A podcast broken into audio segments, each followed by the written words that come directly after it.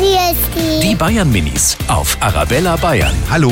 Äh, warum braucht man denn eigentlich einen Sonnenschirm? Weil wenn immer Sonne bringt, braucht man schon einen Schirm, sonst bringt man Sonnenbrand, damit die Haare keinen Sonnenbrand bekommen. Das Problem ist, dass man den nie in den Bogen reinkriegt. Wenn wir ins Freibad gehen, stopfen wir es im Gras rein. Im Urlaub gibt es immer Liegestühle, die haben 100 Sonnenschirme. Dann kommt keine Sonne mehr an den Strand, dann ist es eisekalt. Die Bayern Minis auf Arabella Bayern.